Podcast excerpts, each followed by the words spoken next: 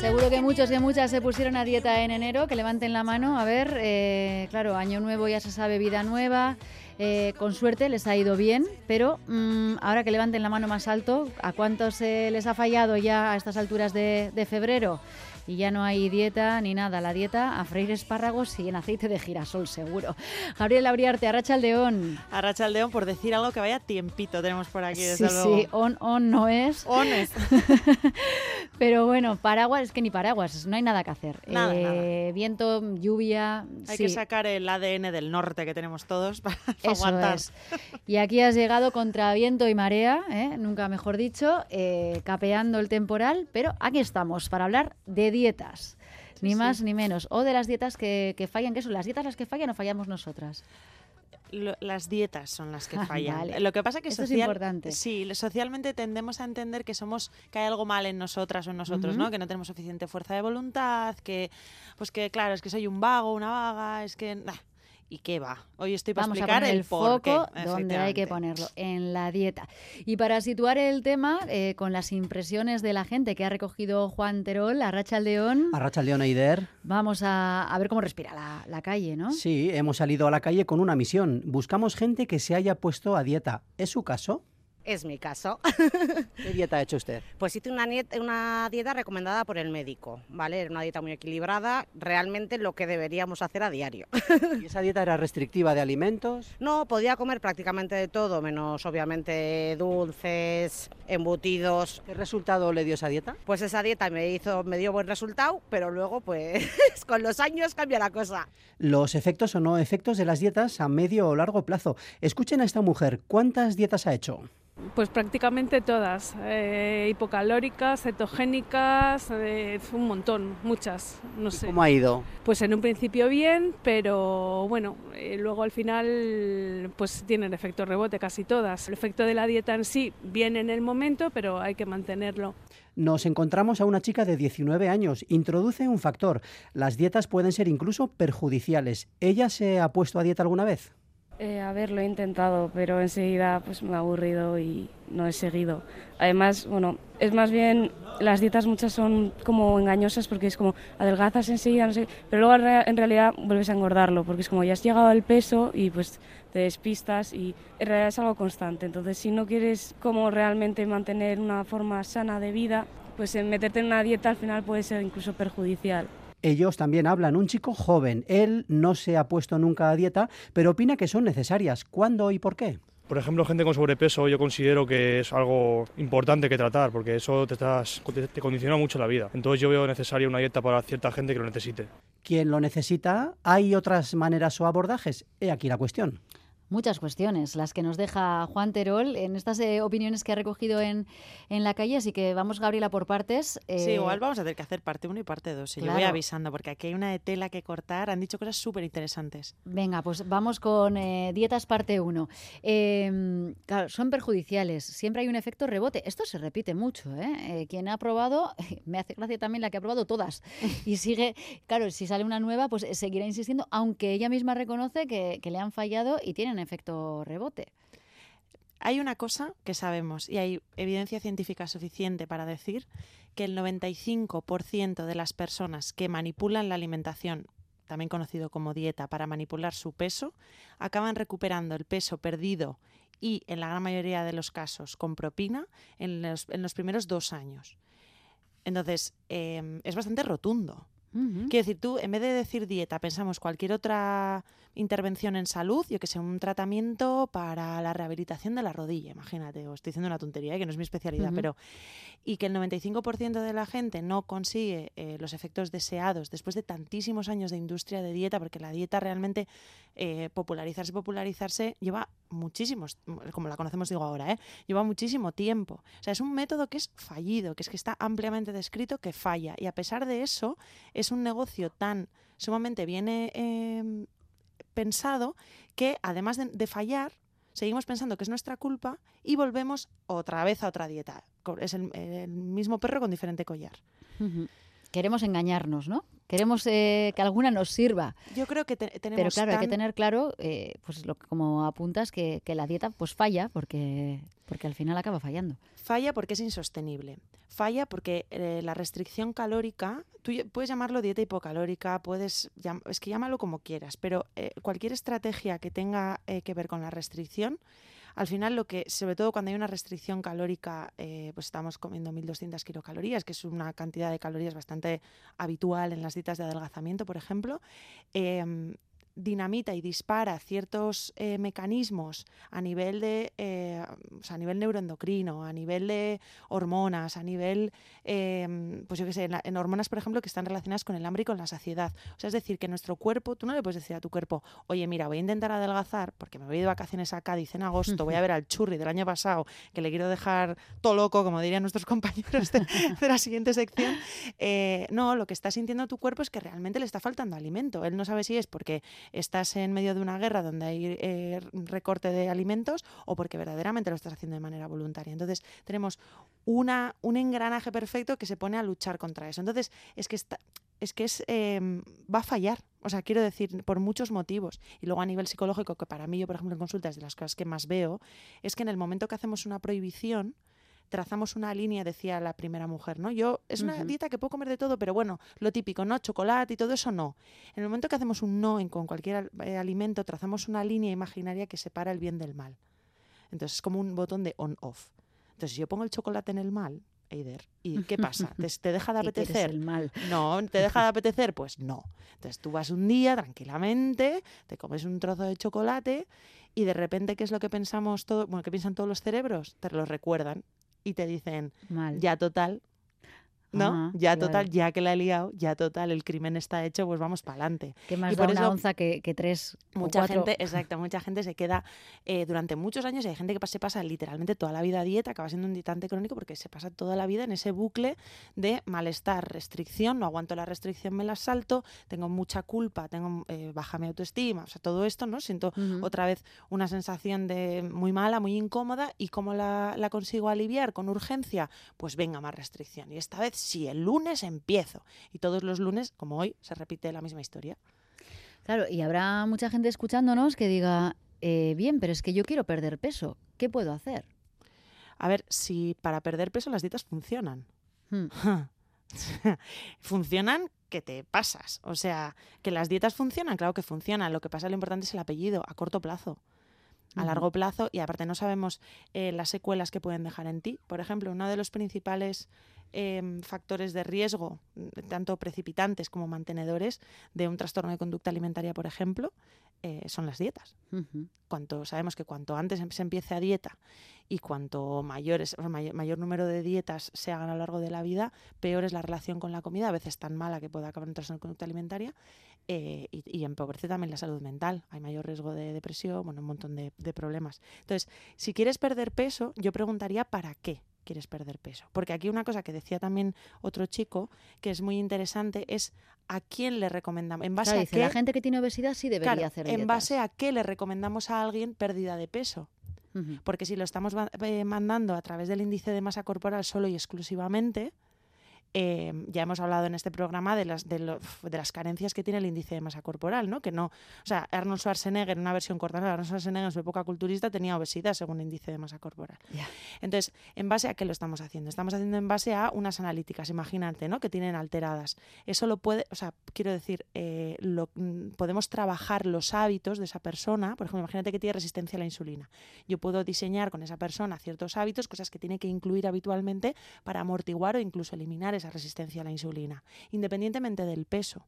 Hay un estudio súper potente, muy interesante, eh, sobre esto, que fue uno de los primeros que arrojó luz sobre verdaderamente hasta qué punto bajar de peso como objetivo principal de un tratamiento dietético era lo interesante. Eh, y lo que hicieron fue, eh, les dieron cinco hábitos, ¿vale? A, a diferentes grupos poblacionales, entonces dijeron, vale, eh, un hábito es comer fruta y verdura habitualmente, otro hábito es hacer deporte habitualmente, otro hábito es no fumar y otro hábito es con- no consumir alcohol o consumir muy poco alcohol. Entre dos y tres unidades, que ya también lo hemos aprendido aquí, de alcohol a la, sema- a la semana, eso es.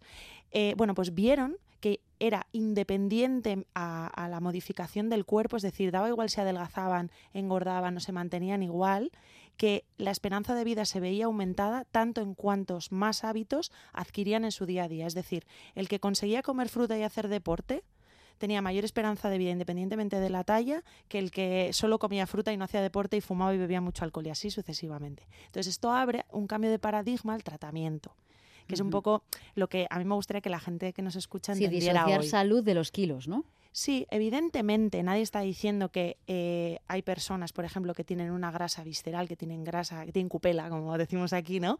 Que, que no hacen deporte, que tienen poca, y poca masa muscular y, una baja y que no es funcional. Evidentemente es un factor de riesgo importante para la salud. Lo mismo que la gente que, yo qué sé, que no duerme porque está estresado, lo mismo que la gente que fuma, lo mismo que la gente que, yo qué sé, mil cosas, ¿no?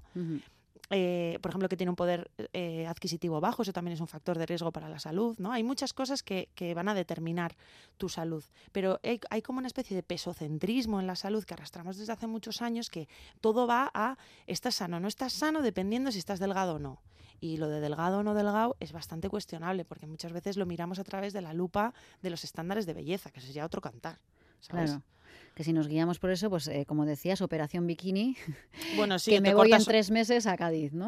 bueno, o, para mucha gente, por ejemplo, para mí, que yo no tengo para nada un cuerpo de revista, ni mucho menos, bueno, quién lo tiene, ¿no? Pero yo desde luego no, eh, para pesar lo que debería pesar según índice de masa corporal, casi me tengo que cortar un brazo, para que me entiendas, ¿sabes? O sea, es que yo nunca voy a tener, nunca voy a cumplir ese canon.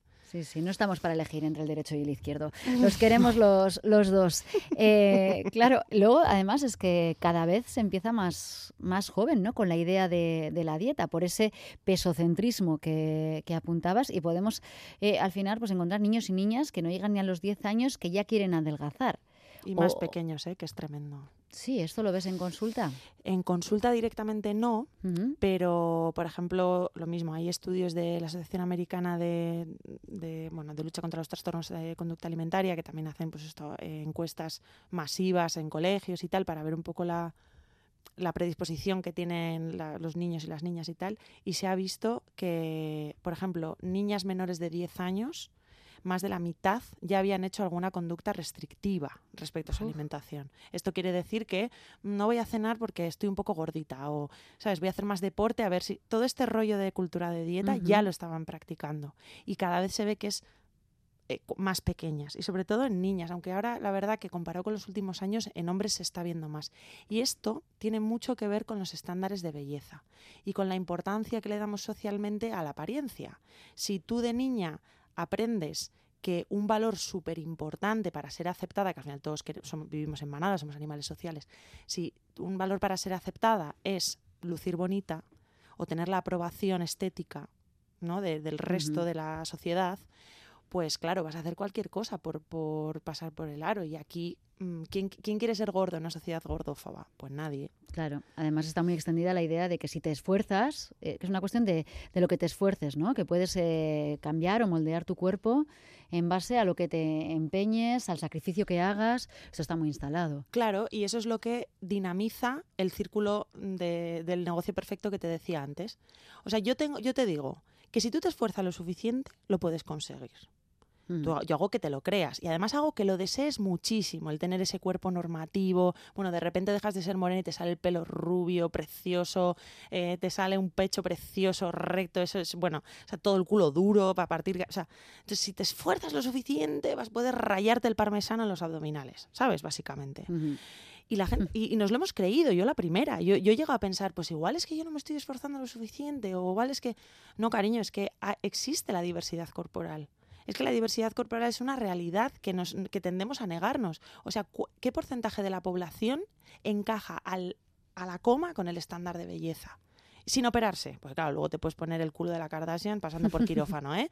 Pero ¿quién ¿Quién? O sea, yo qué sé, yo voy a la concha en verano, voy a la azur y tal, me pongo ahí en bikini, veo a la gente pasar, que soy muy de pasear por la orilla, muy de tierra por mi parte, y yo veo cuerpos de todos los tamaños, colores, alturas, mm, con cicatrices, sin cicatrices, y eso es la realidad de la sociedad. Evidentemente, mucha gente seguro que me está escuchando, por es un comentario que me suelen hacer, me dice, no, es que tú estás romantizando el estar gordo y tal, y parece que, no, no, lo que estamos diciendo... Lo que pasa es que somos un poco gordofobos. Un poco, mucho. Eh, no es romantizar estar gordo, es que hay una gordofobia. Claro, y mira, ¿qué, es lo que te iba a decir? O sea, si solo nos preocupa la salud de las personas gordas, siento decirte que no te preocupa su salud, es gordofobia. Porque entonces también te preocupa. O sea, si ves a dos personas comiéndose una hamburguesa con patatas fritas, una gorda y una delgada, y solo te, te llevas las manos a la cabeza por la gorda, Mm, El problema es que no estamos tú. pensando en los hábitos, Claro. que volvemos a lo mismo. Y además que estas personas em, sufren mucha gordofobia, mucho estigma, y está también ampliamente definido los efectos del estigma a nivel de salud. O sea, empobrece gravemente la salud, el- la estigmatización. Entonces, claro, ¿de qué estamos hablando? ¿Queremos tener una sociedad más sana o, solo más delgada?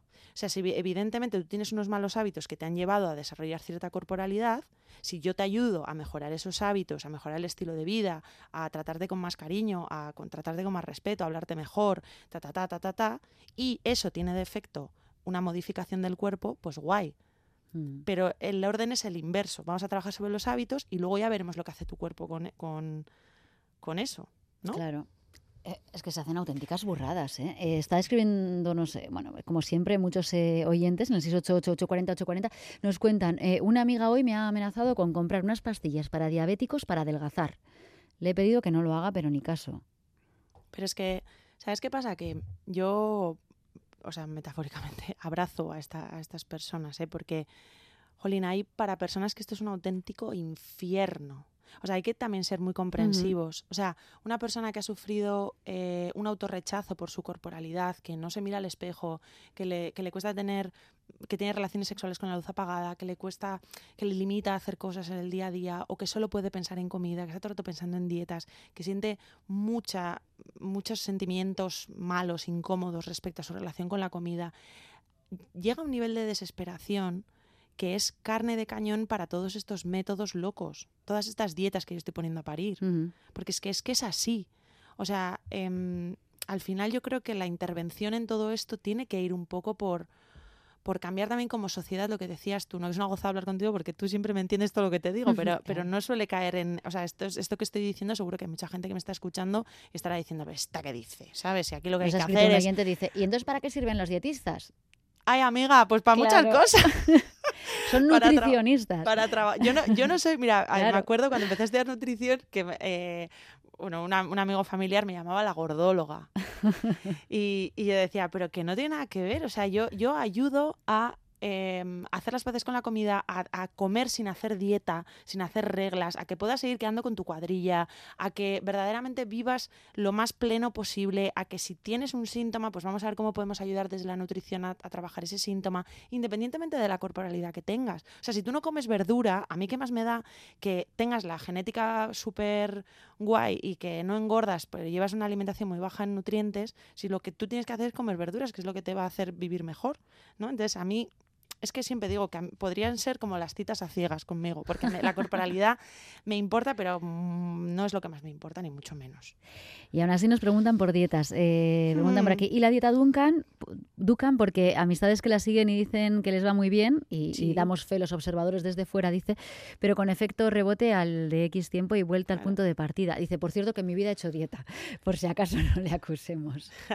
Bueno, pues sí, son, son, luego son métodos que se popularizan y que arrasan, porque, porque es que está el terreno abonado. Es que todo el mundo está deseando. Es que quién Claro. no querría ser aceptado. O sea, quién no, quién no querría estar todo bueno. O sea, en plan, que guau. Sí, sí, lo que se supone que es estar todo bueno. Exactamente, o sea, pues porque al final es, es como la tierra prometida de la aceptación. Y luego una cosa muy importante, muy, muy importante, es que hemos hablado de gordofobia, pero la, la violencia estética ocurre en ambos sentidos. Seguro que hay mucha gente que nos está escuchando que le cuesta muchísimo engordar, que está más delgado que Mm. lo que dice el estándar y ha sufrido constantemente comentarios diciéndole, pues tú seguro que no comes, a ti lo que te hace falta es una- un buen plato de alubias, etc, etc. Y eso también es violento y eso también es estigmatizante. O sea, no, no podemos saber la salud de una persona por su corporalidad. Algo Ujú. súper importante. Muy importante, que ahí están, eh, y hemos, eh, los hemos mencionado luego, los trastornos de conducta alimentaria, ¿no? Eh, ¿Cómo los abordáis en, en consulta? ¿Están aumentando? Porque yo tengo la sensación de que hace años se hablaba mucho, eh, hubo un- bueno, un, un momento de boom se- que hablábamos mucho sobre la anorexia, la bulimia, y se centró bueno, el foco sobre estos trastornos eh, alimenticios. Y luego no sé si eh, nos hemos olvidado o, no, ya no está tan de moda el, tema, pero no está tan en primera plana en los medios de comunicación. Tengo esa sensación. Tú, tú, sabes más que yo de cómo van los medios de comunicación. No sé, hay veces, hay momentos en los que de repente se ve que unas noticias generan más interés, pero lo que sabemos a nivel de, bueno, o sea, hay más. Cada vez, cada, o sea, cada vez va más en aumento. Desde la pandemia se ha disparado exponencialmente. O sea, hay una, y además ahora, por ejemplo, siempre tradicionalmente se ha hablado de anorexia y de bulimia, pero también hay otro que es el trastorno por atracón, que sí, que se intuye que, es el más prevalente, es decir, el que más casos hay. Em, entonces, al final, yo creo que no se puede entender la alimentación si no entiendes la conducta alimentaria de alguna manera. Y, por ejemplo, en los trastornos de conducta alimentaria, evidentemente hay que trabajar de manera interdisciplinar. Esto quiere decir siempre tiene que haber, eh, hombre, psicología, por supuesto, psiquiatría muchas veces, eh, muchas veces fisioterapia también, a veces hay eh, alteraciones digestivas que también hay que cubrir, nutricionistas especializados en trastornos de conducta alimentaria también, entrenadores, licenciados en la actividad física y el deporte, por supuesto, muchas veces. Em, pero al final también hay otro gran saco de personas que no tienen igual un diagnóstico de trastorno de conducta alimentaria, pero que desde aquí les digo que si la mayor, o sea, la comida ocupa la mayor parte de, sus pensamientos, si la comida, o sea, es decir, están siempre a expensas de qué han comido para saber cuánto van a poder comer en la siguiente comida, si compensan, si eh, no sé, si, si, por ejemplo, su corporalidad les ha limitado a la hora de hacer cosas en su día a día, eh, si, si tienen un poco toda esta dinámica, eh, yo revisaría otras opciones. Igual volver a ponerse a dieta es simplemente echar más leña al fuego. hay mucha gente que tiene unas conductas alimentarias de riesgo en este sentido. Pues eh, Gabriela, nos están escribiendo preguntando por dietas concretas, que si el ayuno intermitente, que hay, yo creo que aquí todavía nos queda esa segunda parte que decías de, dietas. Yo te propongo que el próximo lunes podemos eh, hablar de los efectos de algunas dietas concretas y seguir profundizando en este asunto, ¿te parece? Me parece fantástico. Venga, pues voy anotando todas las eh, consultas que nos siguen llegando, pero se nos ha acabado el tiempo. Así que que tengas buena semana, Gabriela, y el lunes que viene seguimos. vale. Es que.